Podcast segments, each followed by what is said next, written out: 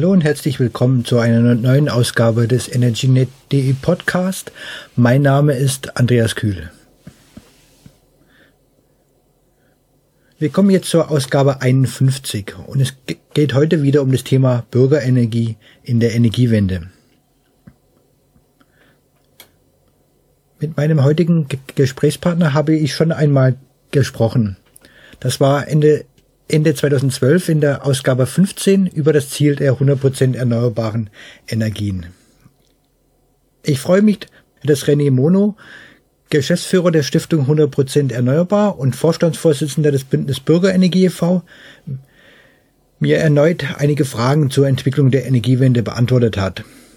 Es ging in diesem Gespräch um die Novelle des EEG, die aktuell von der Bundesregierung diskutiert und, und voraussichtlich so verabschiedet wird. Was verbirgt sich dahinter? Was wird sich ändern? Und wie sehen die Folgen für die Energiewende aus? Das waren so meine Fragen. Wieder mit einem inter interessanten Ende, finde ich. In Inhalt kennt man vielleicht größtenteils.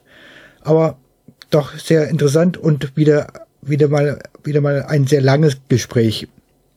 Also, viel Spaß beim Zuhören. Hallo René. Hallo. Andreas, ähm, grüß dich. Heute geht es ja um die, um, um, um das neue EEG, um die geplanten Änderungen. Gibt es eigentlich noch Gemeinsamkeiten zwischen dem ursprünglichen EEG und dem und, de, und der geplanten Novelle? Auf den ersten Blick schon. Das Bundeswirtschaftsministerium sagt ja auch, dass sie keinen Systemwechsel wollten bei der Förderung von erneuerbaren Energien, aber im Grunde gibt es diese Gemeinsamkeit nicht mehr. Warum? Äh, das ursprüngliche EEG hatte zum Ziel, ähm, dass die Voraussetzungen zur zum Betrieb von erneuerbaren Energieanlagen möglichst gering sein sollten, damit möglichst äh, viele von Anfang an äh, an diesem Markt partizipieren konnten, dabei sein konnten. Und äh, das jetzige EEG führt jetzt schon dazu, dass ähm, diese Voraussetzungen immer größer werden, die Hürden werden immer höher, äh, um überhaupt äh, mitzumachen bei äh, der Erzeugung von erneuerbaren Energien. Und wenn jetzt Ausschreibungen kommen, äh, so wie es vorgesehen ist, vor allem im Windbereich, wird es noch schwieriger. Und insofern wird eigentlich die Grundidee des äh, EEGs, so wie wir es äh, im Jahr 2000 äh, hatten und dann auch noch aufrechterhalten konnten bis, äh, sag ich mal, 2010, immer mehr, ähm, ja, immer mehr ähm, äh, äh, wir verlieren sie immer mehr und äh, insofern muss man eigentlich sagen, dass das, was das Bundeswirtschaftsministerium jetzt vorschlägt, sehr wenig mit dem alten EEG noch zu tun hat. Was die wesentlichen Änderungen, die jetzt auf uns zukommen werden, neu kurz, es ist ja wahrscheinlich einiges sehr umfangreich, aber, aber vielleicht mal ganz kurz, wenn, wenn es sagen kann. Ja, also Geplant ist ja die Einführung von Ausschreibungen. Das heißt, äh, es soll nur noch der de facto eine erneuerbare Energieanlage äh, betreiben äh, dürfen, der vorher in einer Ausschreibung äh, das Recht äh, auf eine Vergütung bekommen hat. Warum ist das ein faktisches Recht zum Betrieb von erneuerbaren Energieanlagen? Der Börsenstrompreis ist so niedrig wie seit zehn Jahren nicht mehr und äh, kann also äh, weder Windenergie noch Photovoltaikanlagen, aber im Übrigen auch äh, eigentlich keine Kohlekraftwerke mehr und erst recht keine Gaskraftwerke mehr refinanzieren. Äh, das heißt, äh, um neue Windenergieanlagen oder Photovoltaikanlagen äh, betreiben und refinanzieren zu können, braucht man eben äh, eine Vergütung äh, und diese Vergütung soll in Ausschreibung äh, vergeben werden. Das ist deswegen problematisch weil nur derjenige an der Ausschreibung teilnehmen kann, der schon erhebliche Vorentwicklungskosten hatte. Und äh, das führt eben dazu, dass äh, vor allem Große äh, an Ausschreibungen äh, teilnehmen können, denn die sind in der Lage, also große Unternehmen, große Konzerne, die sind in der Lage, diese Vorentwicklungskosten äh, zu tragen und im Übrigen auch äh, mit dem Risiko, eben bei einer Ausschreibung nicht den Zuschlag zu erhalten auf eine Förderung, äh, ganz gut umgehen zu können, weil sie eben mehrere Projekte gleichzeitig entwickeln können. Die kleinen äh, Projektentwickler ähm, und vor allem äh, die Bürgerenergiegesellschaft Gesellschaften äh, werden dann nicht mehr in der Lage sein, äh, Windenergieanlagen zu projektieren. Bei Photovoltaikanlagen haben wir bei Freiflächen schon länger Ausschreibungen und das hat schon dazu geführt, äh, dass äh, sich äh, sehr viele Bürgerenergiegesellschaften eigentlich aus diesem Markt verabschiedet haben. Wir hoffen jetzt, dass wenigstens äh, Dachanlagen weiterhin ohne Ausschreibung betrieben werden können. Das sieht im Prinzip der Entwurf des Bundeswirtschaftsministeriums vor, aber es gibt die erhebliche Gefahr, dass die CDU-Wirtschaftspolitiker im Bundestag äh, das noch äh, verschlechtern und dann äh, würden wir sogar einen weitergehenden äh, Ausbaustopp bei Photovoltaik äh, haben. Äh, deswegen äh, müssen wir da Druck machen und versuchen wir Druck zu machen, äh, dass äh, mindestens Photovoltaik-Dachanlagenbetreiber weiterhin ohne Ausschreibung eine Vergütung ähm, erhalten können, damit der Photovoltaikmarkt nicht ganz in mhm. sich äh, zusammenbricht. Mhm. Ein wichtiger Punkt war ja in der in, in, dem, in dem ursprünglichen EEG die, ja, die Planungssicherheit. Deswegen haben ja viele überhaupt erst, äh, erst damit arbeiten können. Gerade die Energiegenossenschaften. Das ist jetzt ganz, äh, es fällt ja dann praktisch weg mit den Ausschreibungen auch. Genau, wir haben immer äh, gesehen, und das ist auch in wissenschaftlichen Studien unterlegt, dass eben eine gewisse Planungs- und Investitionssicherheit ganz wichtig ist für äh, gerade eben für kleine Unternehmen und äh, insbesondere für Energiegenossenschaften, andere Bürgerenergiegesellschaften. Und bei Ausschreibungen äh, fällt nicht nur die Planungssicherheit weg, sondern es entstehen ja auch ganz neue Risiken, weil ich halt nie weiß, welchen Preis ich bei einer Ausschreibung erziele und vor allem weiß ich halt nicht, äh, ob ich äh, tatsächlich eine Chance habe, einen Zuschlag zu erhalten. Und das Risiko ist halt doch beträchtlich, weil wir zum Beispiel bei einer Windenergieanlage wissen wir, dass eine äh, durchschnittliche Bürgerenergiegesellschaft, die eben einen Windpark projektieren äh, möchte, äh, Vorentwicklungskosten in Höhe von 210.000 Euro durchschnittlich hat. Und insofern ähm, ist das eben ein ganz, ganz erheblicher Kostenblock, auf dem man einfach sitzen bleibt, wenn man mhm. Bei einer Ausschreibung keinen Zuschlag erhält. Und das ist das konkrete Risiko, das es bisher nicht gab und das durch Ausschreibung eingeführt wird. Und deswegen müssen wir leider davon ausgehen, äh, dass sich die Bürgerbeteiligung, dass sich die Bürgerenergie im Windbereich ähm, massiv, äh, massiv zurückgehen wird, wenn äh, Ausschreibungen kommen. Und das ist natürlich dann auch letztlich eine Gefahr für den gesamten Erfolg der Energiewende. Genau. Und, und insgesamt ist das ist das EEG so kompliziert geworden, dass da, da blicken ja die, die einzelnen, einzelnen Akteure gar nicht mehr durch. Es ist ja viel, viel umfangreicher heute als noch zu Anfangszeiten. Geht ja mittlerweile nur noch über einen guten Anwalt. Ja, das ist ein weiteres Problem. Also jetzt mal ein Beispiel. Ähm, des Direktverbrauchs bzw. des Eigenverbrauchs das klar zu machen. Ähm, früher war es relativ einfach, wenn ich meinen Strom selbst erzeugen äh, wollte, dann äh, konnte ich das ähm, und konnte auch relativ klar kalkulieren, ob sich das lohnt oder nicht lohnt. Äh, heute ist es so, dass es einen äh, Leitfaden zum Eigenverbrauch gibt, den die äh, Bundes, äh, Bundesnetzagentur herausgegeben hat und der super umfangreich ist, äh, der äh, versucht, das äh, Gesetz auszulegen und damit Rechtssicherheit schaffen möchte, aber dadurch, dass er weitere Probleme schafft, eigentlich noch mehr Rechtsunsicherheit schafft und dass das alles tatsächlich durch die Novellierung des EEG im Jahr 2014 geschehen. Also der Gesetz Gesetzgeber macht hier einfach äh, es denjenigen, die etwas für Klimaschutz und für die Energiewende machen möchten, äh, auf äh, lokalem Niveau äh, einfache äh, Bürger, die sagen, äh, wir haben eine Dachfläche, möchten eine Photovoltaikanlage betreiben, wir sind vielleicht eine Mietergemeinschaft, möchten gemeinsam eine Photovoltaikanlage auf unserem Haus betreiben.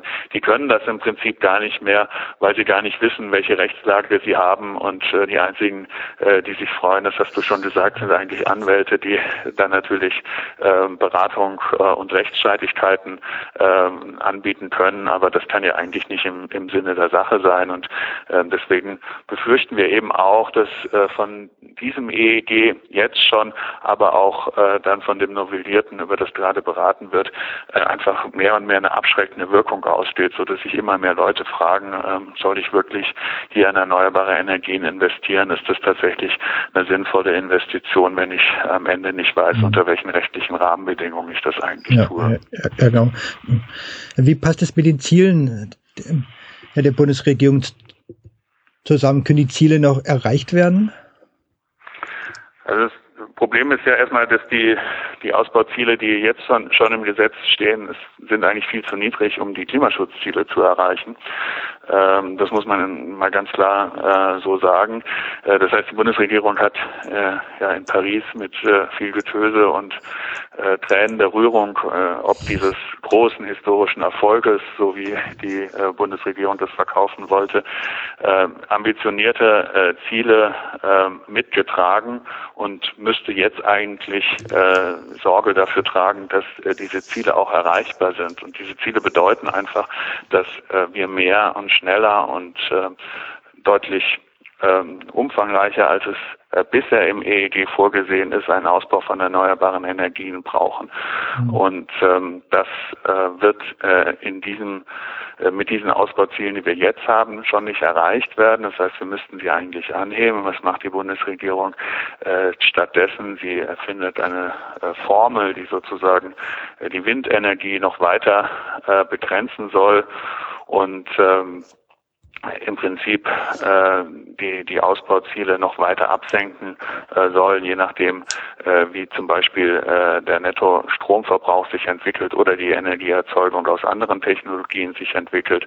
Und insofern äh, droht sie hier ausgerechnet der kostengünstigsten äh, erneuerbaren Energietechnologie äh, weiter äh, die Luft abzuschnüren, das passt einfach nicht zu den äh, Klimaschutzzielen. Es passt auch nicht dazu, dass wir davon ausgehen müssen, dass wir in Zukunft, da wir ja auch eine Elektrifizierung des Wärmesektors und vor allem des Verkehrssektors, Stichwort E-Mobilität anstreben, eigentlich sehr viel mehr Stromerzeugung aus erneuerbaren Energien äh, bräuchten, um eben diesen Strom dann auch für äh, die Wärmeanwendung und die Mobilitätsanwendung nutzen zu können. Also insofern ist diese ist dieser zusätzliche Deckel, äh, den die Bundesregierung hier einführt, wirklich äh, klimapolitisch ein, ein echter Skandal äh, zeigt die, die Widersprüchlichkeit äh, des Handelns äh, der, der Bundesregierung auf dem Parkett der internationalen Diplomatie. Gibt man sich gern den äh, Vorreiter äh, und wenn es dann äh, um konkrete Handlungen gibt,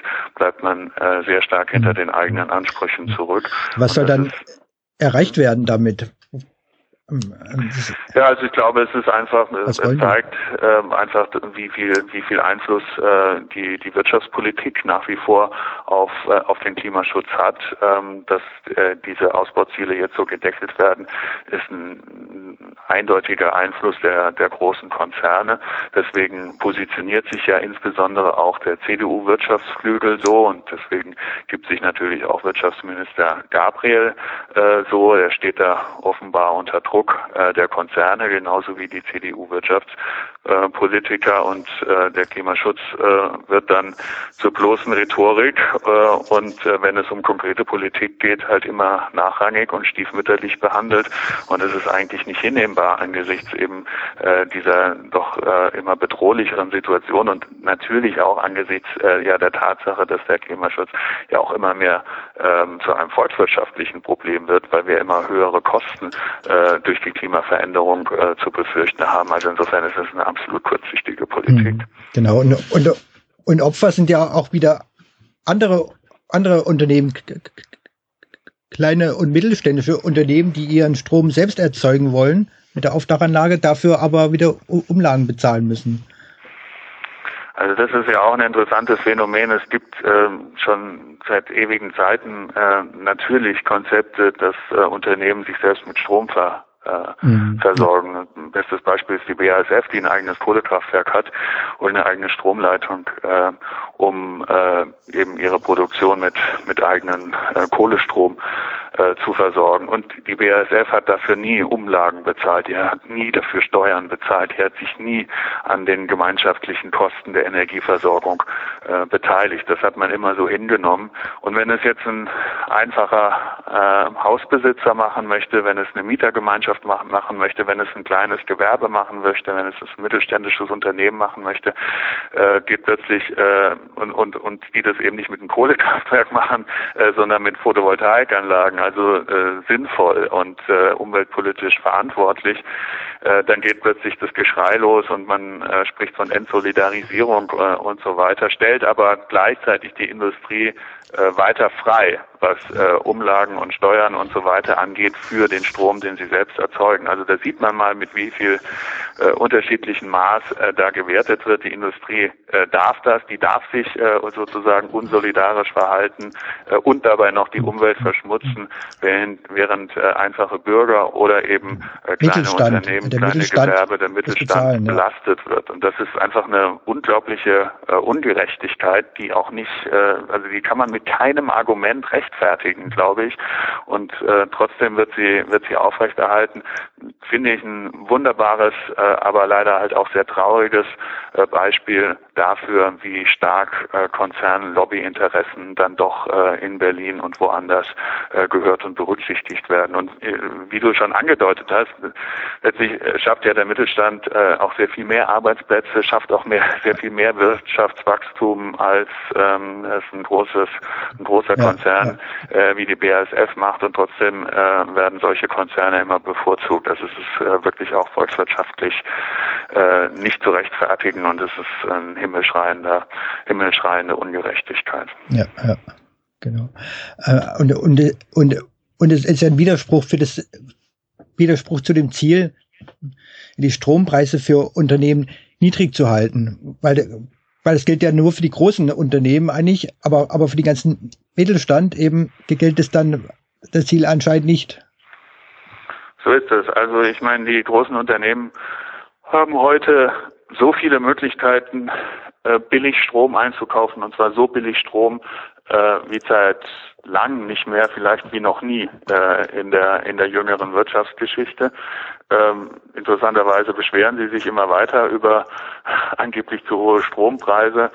Das ist aber wirklich eine, eine Lüge, denn die großen äh, Stromkunden, ähm, also die großen Industriekunden können ja den Strom von der Börse äh, kaufen und dort ist eben der Preis so niedrig wie nie. Außerdem sind sie noch äh, bei den bei den Abgaben weitgehend äh, befreit, sowohl bei der Stromsteuer als auch bei der EEG-Umlage. Also es ist mhm. wirklich äh, auch im internationalen, im europäischen Vergleich zahlen deutsche Unternehmen, große deutsche Unternehmen äh, so wenig für den Strom wie äh, fast sonst nirgendwo. Vielleicht kann da Frankreich noch mithalten mit extremen Staatssubventionen, aber äh, ansonsten ist der Strom der Industriestrom äh, in allen anderen europäischen Nachbarstaaten Deutschlands deutlich höher.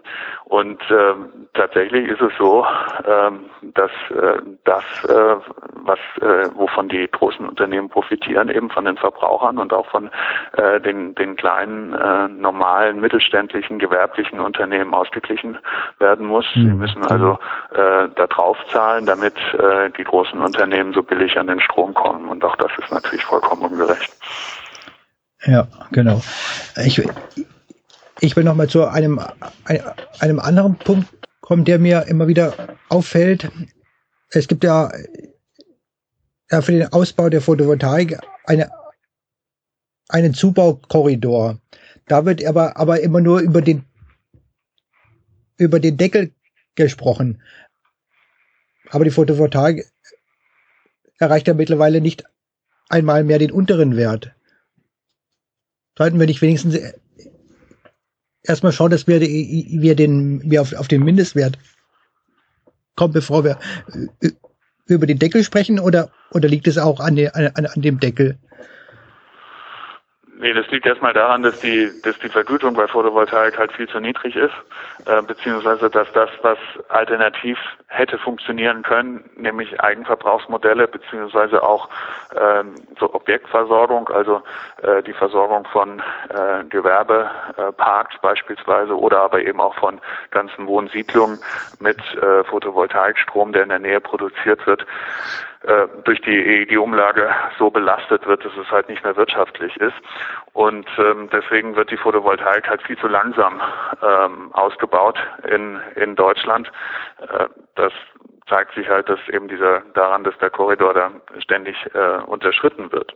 Also müsste man im Prinzip ähm, bessere Anreize schaffen, damit äh, die Photovoltaik äh, wieder eine Chance hat, auch in Deutschland zu wachsen und ähm, so zugebaut werden, wird, äh, zu werden, dass sie mindestens mal in diesen Korridor, der, genau, der ohnehin ja. schon äh, viel zu niedrig angesiedelt ist, aber dass sie da reinpasst. Es ist zwar so, dass dieser sogenannte atmende Deckel irgendwann auch mal äh, zu höheren äh, Vergütungen führen kann, aber dafür müsste praktisch über einen längeren Zeitraum praktisch gar keine Photovoltaik mehr zugebaut werden. So ist es halt so, dass äh, die Vergütungssätze nicht weiter abgesenkt werden, aber da sie ohnehin zu niedrig sind, bringt das jetzt auch gar nichts. Ähm, das heißt, wir können eigentlich gar nicht absehen, dass sich der Photovoltaikmarkt äh, in, in äh, wenigen Monaten in Deutschland erholen wird.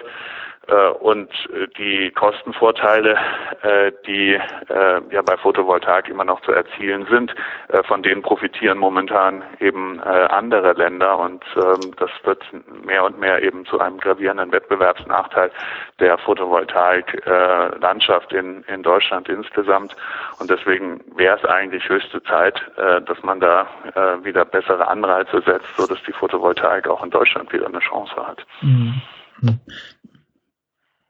Ja, die Nutzung des Stroms aus, aus der Photovoltaik vor Ort mit der Umlage ja, bestraft wird. Ja, wie sieht es dann aus, um die, aus mit der Kopplung in der anderen Sektoren, die du schon angesprochen hast, hast also mit Wärme und, und Mobilität, werden die Bereiche berücksichtigt?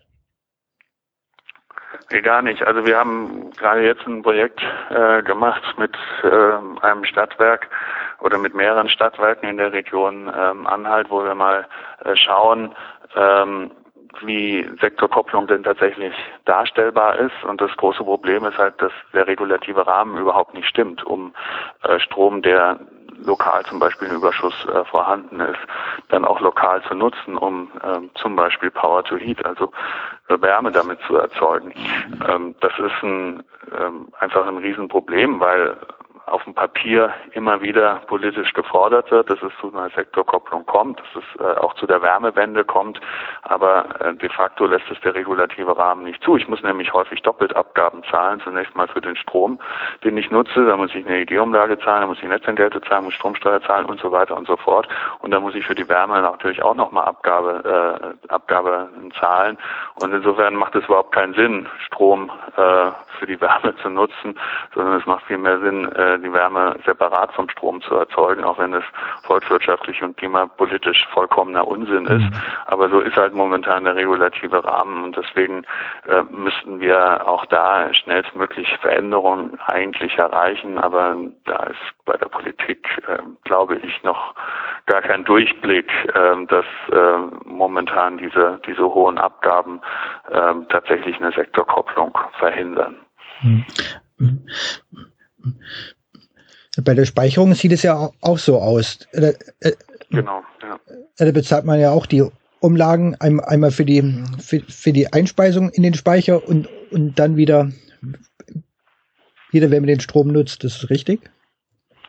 Unter Umständen, ja. Also in, in also bei, bei zwischengespeicherten Strom kann das auftreten und zwar immer dann, wenn der äh, Strom aus dem Speicher nicht wieder in das Netz zurückgespeist wird. Also konkret eben auch bei dezentralen Versorgungskonzepten, wenn ich sage, ich habe jetzt gerade zu viel Strom, mehr Strom als ich brauche, ich nutze den für einen Speicher, um dann zum Beispiel äh, ein Gewerbegebiet äh, zu versorgen und ähm, ich speichere also die, äh, speise dann diesen Strom also nicht zurück in das Netz, äh, sondern bringe ihn direkt zu den Verbrauchern. Dann muss ich doppelte EEG-Umlage zahlen, einmal bei Einspeicherung in den Speicher und äh, dann wieder bei der Ausspeicherung, äh, bei der Entladung. Und ähm, das verhindert natürlich dann äh, die äh, wirtschaftlich erfolgreiche Umsetzung von solchen dezentralen Versorgungskonzepten.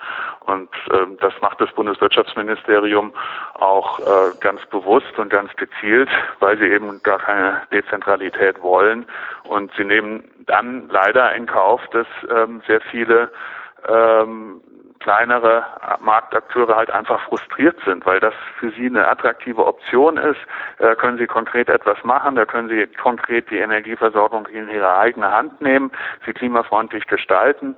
Äh, da gibt es sowohl im gewerblichen als auch im privaten Bereich, also bei den Bürgerinnen und Bürgern, ein ganz großes Interesse daran. Aber durch diese äh, Regelung, so wie du sie angesprochen hast, äh, wird dann eben eine Umsetzung von entsprechenden Konzepten verhindert. Und ähm, also ich erlebe das immer wieder, dass die Menschen dann schlichtweg fassungslos sind, mhm. weil sie eigentlich was Gutes tun wollen und ähm, de facto daran vom Gesetzgeber gehindert werden. Mhm. Verstehen kann man sowas nicht wirklich, ja. Ähm, der andere Punkt, der schwierig zu verstehen ist, da hat, hat, den hatten wir Anfang jetzt schon mal mit diesen Ausschreibungen. Ähm, wie funktionieren die Ausschreibungen eigentlich?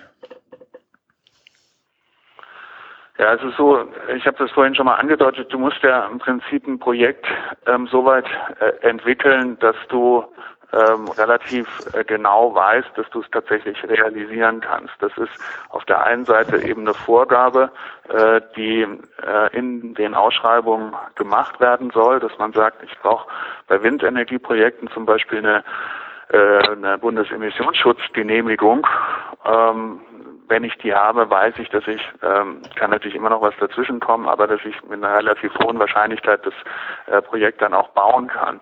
Bis ich aber zu einer, zu einer, einer solchen Genehmigung komme, muss ich äh, etliche Gutachten äh, vorlegen, muss ich etliche Studien machen, muss natürlich die Fläche gesichert haben, muss Vorverhandlungen äh, mit ähm, ähm, einem Wind, äh, Anlagenhersteller äh, getroffen haben und so weiter und so fort. Also es sind eine Reihe äh, von sehr aufwendigen Prozessen äh, dazu durchlaufen und das führt eben dazu, dass äh, so eine Vorentwicklung, äh, wie das heißt, eines Projektes äh, zum einen relativ lange dauern kann und in der Regel mindestens äh, zwei, aber manchmal auch drei oder sogar noch mehr Jahre äh, dauert und auf der anderen Seite eben hohe Kosten äh, entfallen.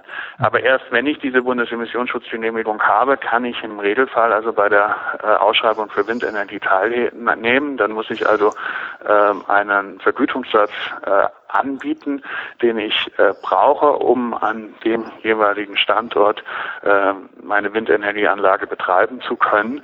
Und die Bundesnetzagentur schaut dann, äh, wie hoch ist dieser Vergütungssatz. Da werden regionale Unterschiede nach einem bestimmten Faktor, sogenanntes Referenzertragsmodell, ausgeglichen. Aber im Prinzip äh, soll dann nur, sollen dann nur diejenigen Anbieter äh, eine Chance haben, äh, die eben die niedrigsten Vergütungssätze auch ähm, erzielen. Das klingt auf den ersten Blick vielleicht äh, sogar sinnvoll. Der Punkt äh, ist aber, äh, dass eben hier nur die Stromgestehungskosten äh, berücksichtigt werden genau das, was wir eigentlich immer erreichen wollen, wenn wir von Dezentralität reden, nämlich dass der Strom so erzeugt wird, dass er auch vor Ort eine äh, Verwertung findet. Das hat viele, viele Vorteile. Unter anderem kann natürlich so der Netzausbau minimiert werden. Dieser Aspekt wird äh, bei den Ausschreibungen überhaupt nicht berücksichtigt, sondern er wird ziemlich ähm, einfältig sozusagen nur auf die Stromstehungskosten ähm, fokussiert bei der Auswahl ist das einzige Kriterium das Ziel, das zählt und ob äh, dann diese Windenergieanlage also aus einer äh, Gesamtsicht, aus einer systemischen Sicht äh, sinnvoll ist an der Stelle oder nicht, das äh, kann die Bundesnetzagentur gar nicht bewerten bei ihrer ja, ja. Äh, bei ihrer Auswahl. Genau. Ähm, also ein Widerspruch zur dezentralen Energie, äh, Energiewende oder Energieversorgung, wo ja, wo ja gerade die, die, die erneuerbaren Energie, Energien dazu prädestiniert sind, ähm, dass man vor Ort in, in der Region den Strom erzeugt. Aber das, das sieht man da scheinbar nicht und, oder das Interesse daran an der dezentralen äh, Energieversorgung gibt es nicht. Genau, muss man leider so sagen. Und damit äh, kauft sich die Politik natürlich Probleme auch unmittelbar ein. Wir sehen ja jetzt schon äh, in einigen Gebieten in Deutschland einen steigenden Widerstand äh, mhm, gegen genau. Windenergieanlagen.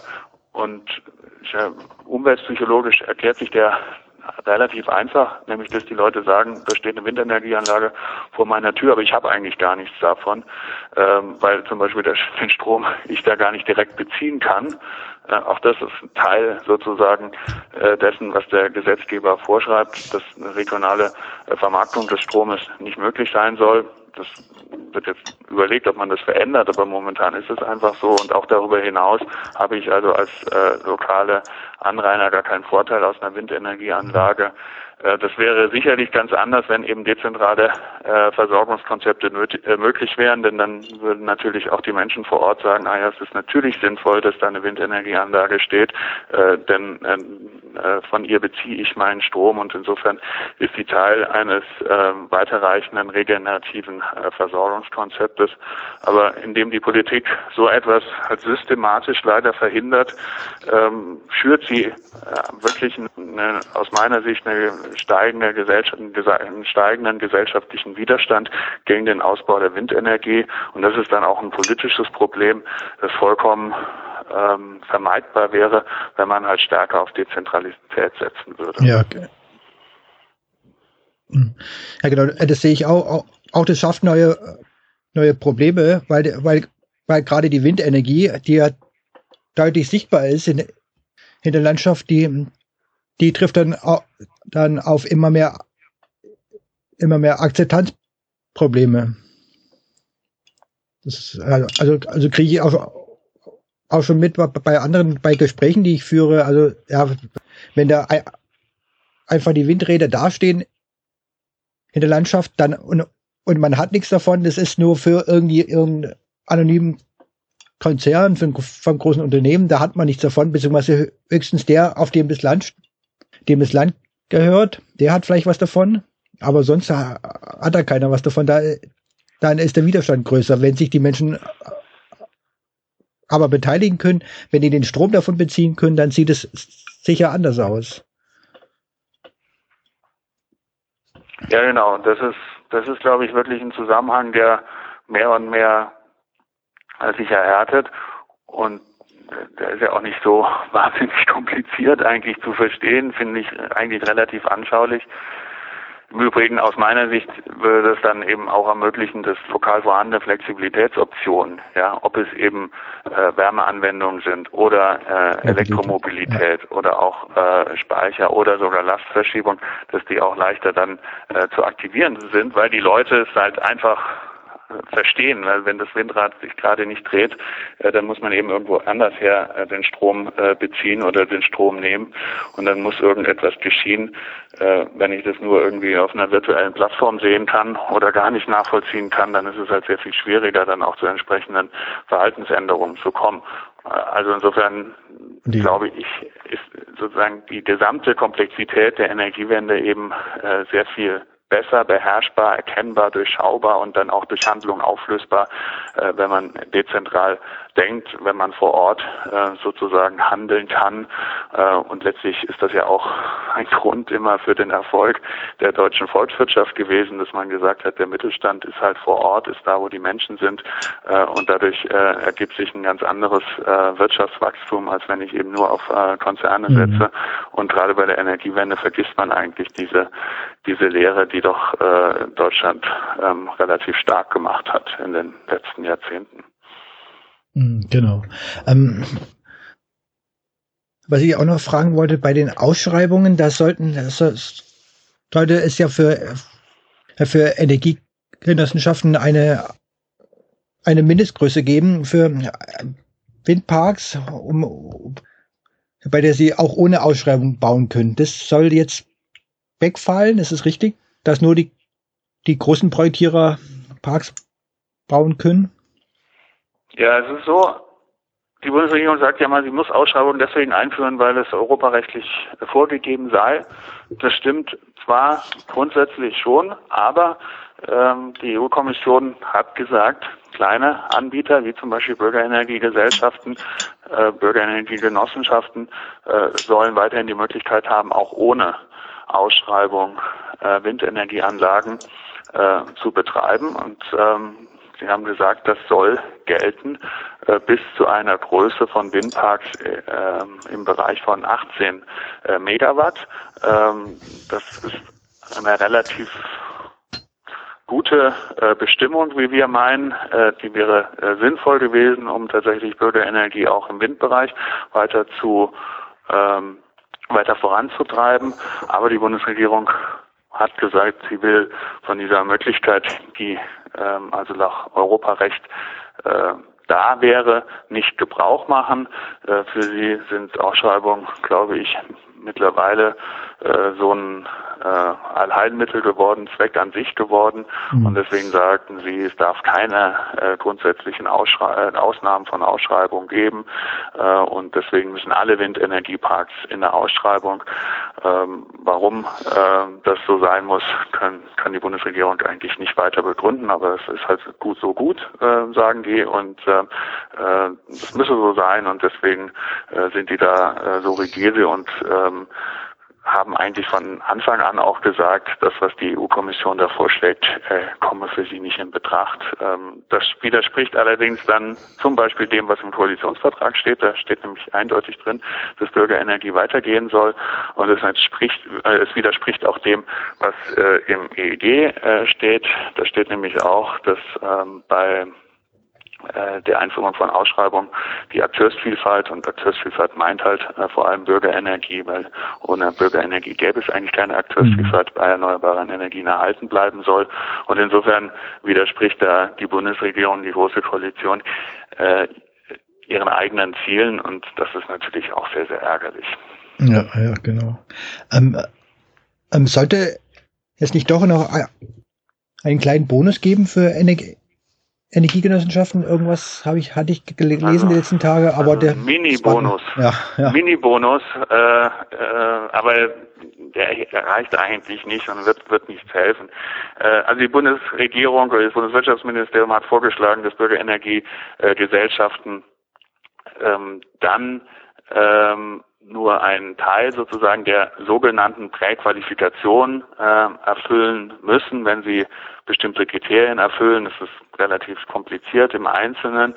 Ähm, was bedeutet das äh, konkret? Es bedeutet konkret, dass Bürgerenergiegesellschaften unter Umständen eben keine Bundesemissionsschutzgenehmigung brauchen. Das hatte ich ja vorhin schon erwähnt, dass das in aller Regel eben äh, der Fall ist, dass man mit so einer Bundesemissionsschutzgenehmigung überhaupt erst an Ausschreibungen teilnehmen kann. Die Bundesregierung sagt hier, das brauchen Bürgerenergiegesellschaften nicht, sondern es reicht ein Windgutachten und ähm, ein Vorvertrag für die Fläche, die bebaut werden soll, aus.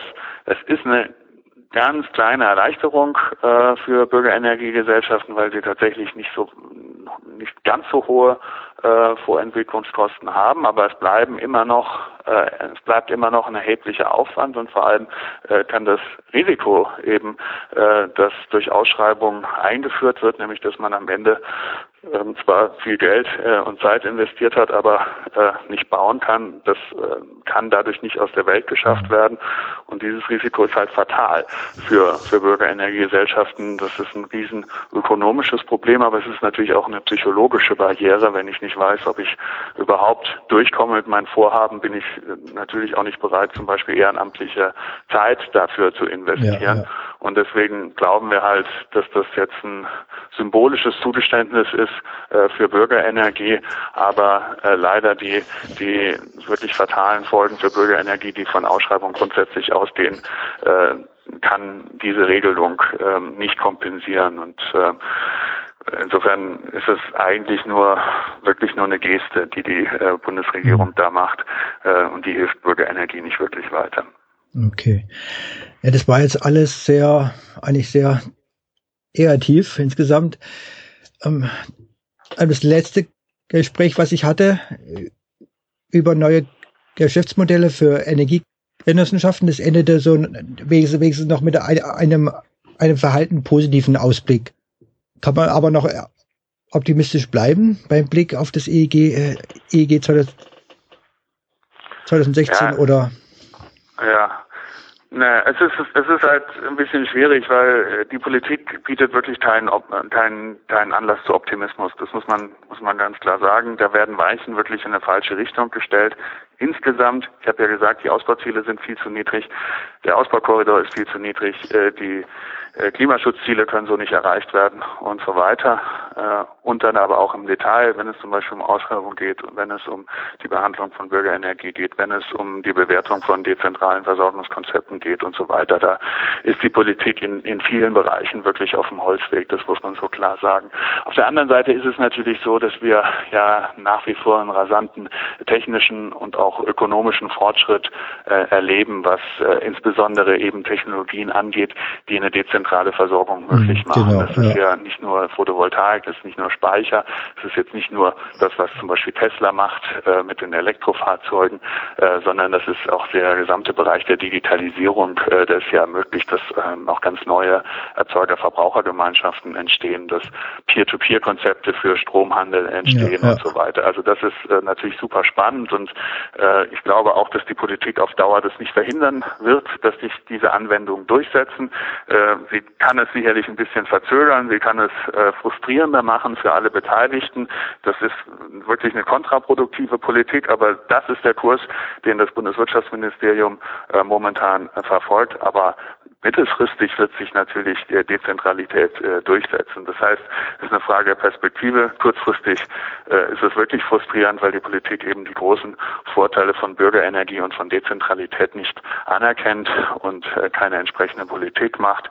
Äh, aber mittelfristig und langfristig äh, werden da ganz neue Anwendungen entstehen. Es wird eine ganz, ganz neue, äh, sehr viel menschennähere und in diesem Sinne auch menschlichere Energiewelt entstehen und das nimmt uns natürlich äh, oder das gibt uns dann so ein bisschen den Optimismus mhm. äh, zurück und sorgt dafür, dass uns die Politik nicht gänzlich die Hoffnung nehmen kann. Mhm, genau. Ja, das, das ist schön, mit so einem Ausblick zu enden. Und, und es bestärkt mich auch selbst äh, in meiner Arbeit, wo ich mich verstärkt neu, neuen Akteuren auf den Markt zuwende, den Startups in der, in, der, in der Energiewirtschaft, die doch viel, viel Leben in die Branche bringen. Oder es jedenfalls versuchen jetzt. Genau. Da passiert ja. gerade sehr viel. Absolut, ja. Okay, vielen Dank für das, für das ja, Gespräch. Danke. danke auch. Und die Zuhörer, danke fürs Zuhören. Das war die 51. Ausgabe des EnergyNet.de Podcasts mit dem Thema EEG 2016. Und mein Gesprächspartner war René Mono von der Stiftung 100% Erneuerbar und Bündnis Bürgerenergie e.V. Ich hoffe, ihr hattet Spaß beim Zuhören. Weitere Ausgaben sind bereits wieder in Arbeit, äh, beziehungsweise Planung. Auch, auch wieder zum Thema Bürgerenergie. Freue mich aber auch weiterhin auf Vorschläge für weitere, weitere Themen oder weitere Gesprächspartner. Bis dann. Tschüss, euer Andreas Kühl.